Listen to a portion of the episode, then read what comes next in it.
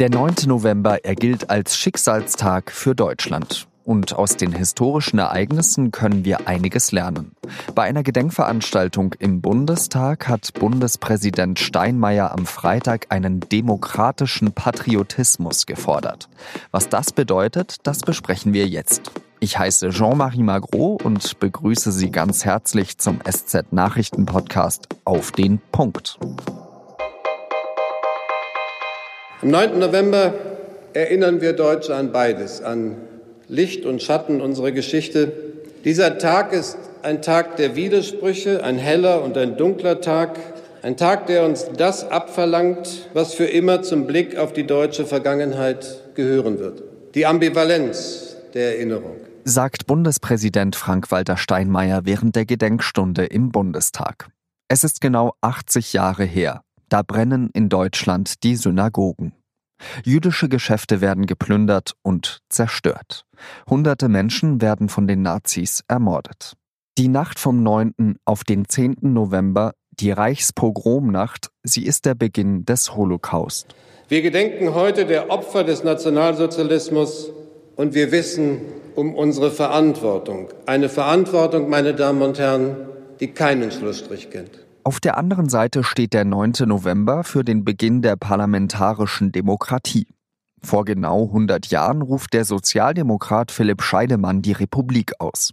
Sie löst das Kaiserreich ab und muss sich gegen viele Widerstände wehren, bis die Zeit des Dritten Reichs anbricht. Wer heute glaubt, unsere Demokratie sei doch mittlerweile eine Selbstverständlichkeit und dieses Parlament hier ein Alltagsgegenstand, ganz wie ein altes Möbelstück, der schaue auf jene Tage damals. Nein, meine Damen und Herren, dieses Parlament ist keine Selbstverständlichkeit und erst recht keine Nebensache. Steinmeier sieht die Demokratie unter Beschuss. Die nationalistischen Töne werden immer lauter und sie verfangen. Dagegen müssen sich die Demokraten stellen, fordert Steinmeier. Wer heute Menschenrechte und Demokratie verächtlich macht, wer alten nationalistischen Hass wieder anfacht, der hat gewiss kein historisches Recht auf Schwarz-Rot-Gold, meine Damen und Herren. Über die Rede des Bundespräsidenten spreche ich jetzt mit Heribert Prantl, dem Chef des Meinungsressorts der Süddeutschen Zeitung. Herr Prantl, der Bundespräsident fordert einen demokratischen Patriotismus als Antwort auf den Nationalismus. Hat er recht? Er hat recht. Und man sollte das Wort Patriotismus wirklich mit Bewusstsein gebrauchen. Er hat das ja in einen wunderbaren Kontext gestellt. Es war eine großartige Rede. Das muss man erstmal klar und deutlich feststellen. Es war eine Rede, die, glaube ich, auch in die Geschichte eingehen wird. Es war eine Geschichtsstunde. Er hat gesagt, diese demokratische Revolution von 1918 ist eine der Wurzeln dieser Demokratie und er hat versucht, das Fundament der deutschen Demokratie zu weiten. Natürlich sagt er, ist das äh, nie nie wieder, nie wieder Auschwitz, unglaublich wichtig.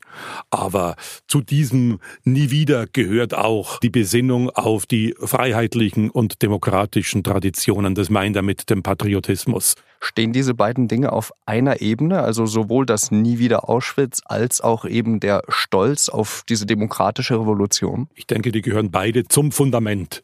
Und damit sind wir bei dieser Besonderheit dieses magischen und schrecklichen und furchtbaren Datums, 9. November, darin äh, ballt sich eigentlich auch die Tragik der deutschen Geschichte zusammen. Das Große und das Elende.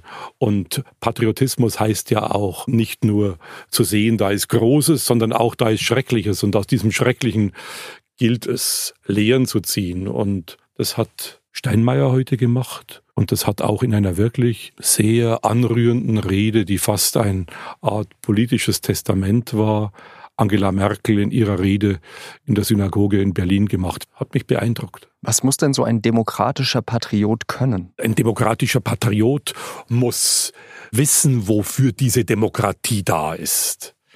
Dass sie auch Minderheiten verteidigt.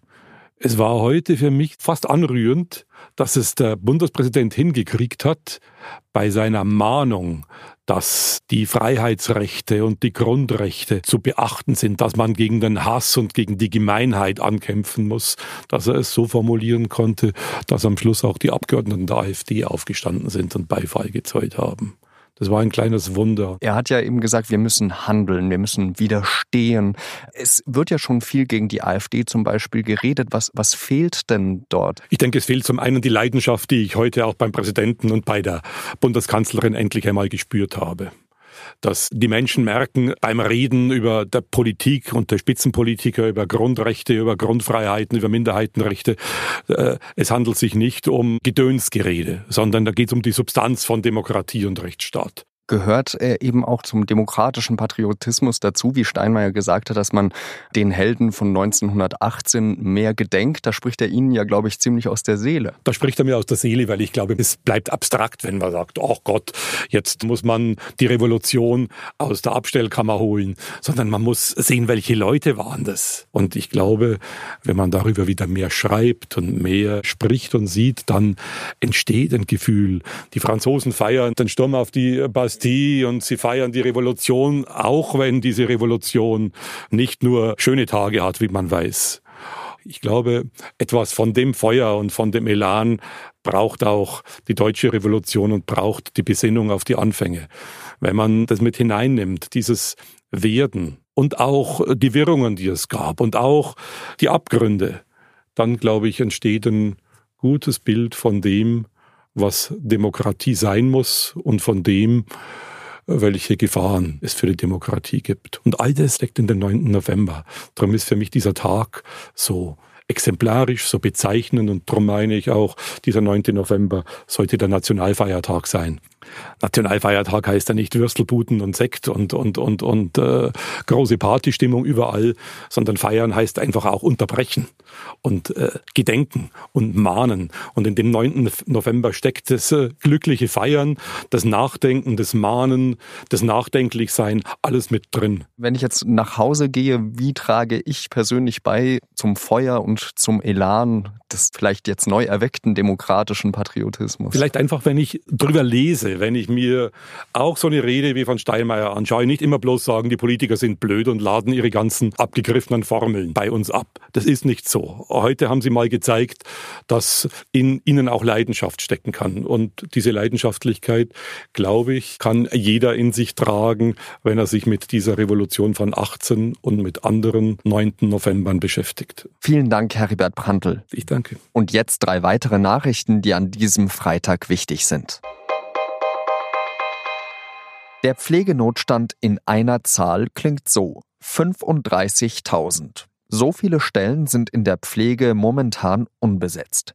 Die Große Koalition will das jetzt mit einem Milliardenpaket verbessern, das der Bundestag am Freitag beschlossen hat. Insgesamt sollen 13.000 zusätzliche Stellen in der Altenpflege geschaffen werden. Das Programm soll am 1. Januar 2019 starten. Es wird keine traute Einigkeit geben, sondern kontrollierte, kämpferische Debatten. Das hat der Grünen-Chef Robert Habeck über den Europaparteitag seiner Partei gesagt. Von Freitag bis Sonntag wählen die Grünen in Leipzig ihre Kandidaten für die Europawahl im Mai 2019. Außerdem wird über das Wahlprogramm abgestimmt. Auf Platz 1 der grünen Wahlliste dürfte die Fraktionschefin der Grünen im EU-Parlament Ska Keller landen. Die 36-Jährige will in zwei Wochen auch Spitzenkandidatin der Grünen für ganz Europa werden. Die USA haben schon das Militär an die Grenze geschickt. Für die Flüchtlinge, die aus Mexiko kommen, haben sie außerdem Zeltstädte errichtet, um sie dort festzuhalten. Damit aber noch weniger Menschen ins Land kommen, will Präsident Trump, dass Asylverfahren in Zukunft nur noch an offiziellen Grenzübergängen möglich sein sollen. Diese Maßnahme will Trump an diesem Freitag per Dekret erlassen. Mehrere Organisationen sehen darin einen Verstoß gegen US-Gesetze. Das war der SZ Nachrichten Podcast auf den Punkt. Redaktionsschluss war 16 Uhr. An diesem Freitag fängt in London die Schach-Weltmeisterschaft an. Wenn Sie sich fragen, welche Taktiken hinter den Zügen stehen, auf sz.de slash Schach-WM finden Sie die Analysen der Partien von Schachgroßmeister Stefan Kindermann im Video. Ich wünsche Ihnen ein schönes Wochenende. Adieu.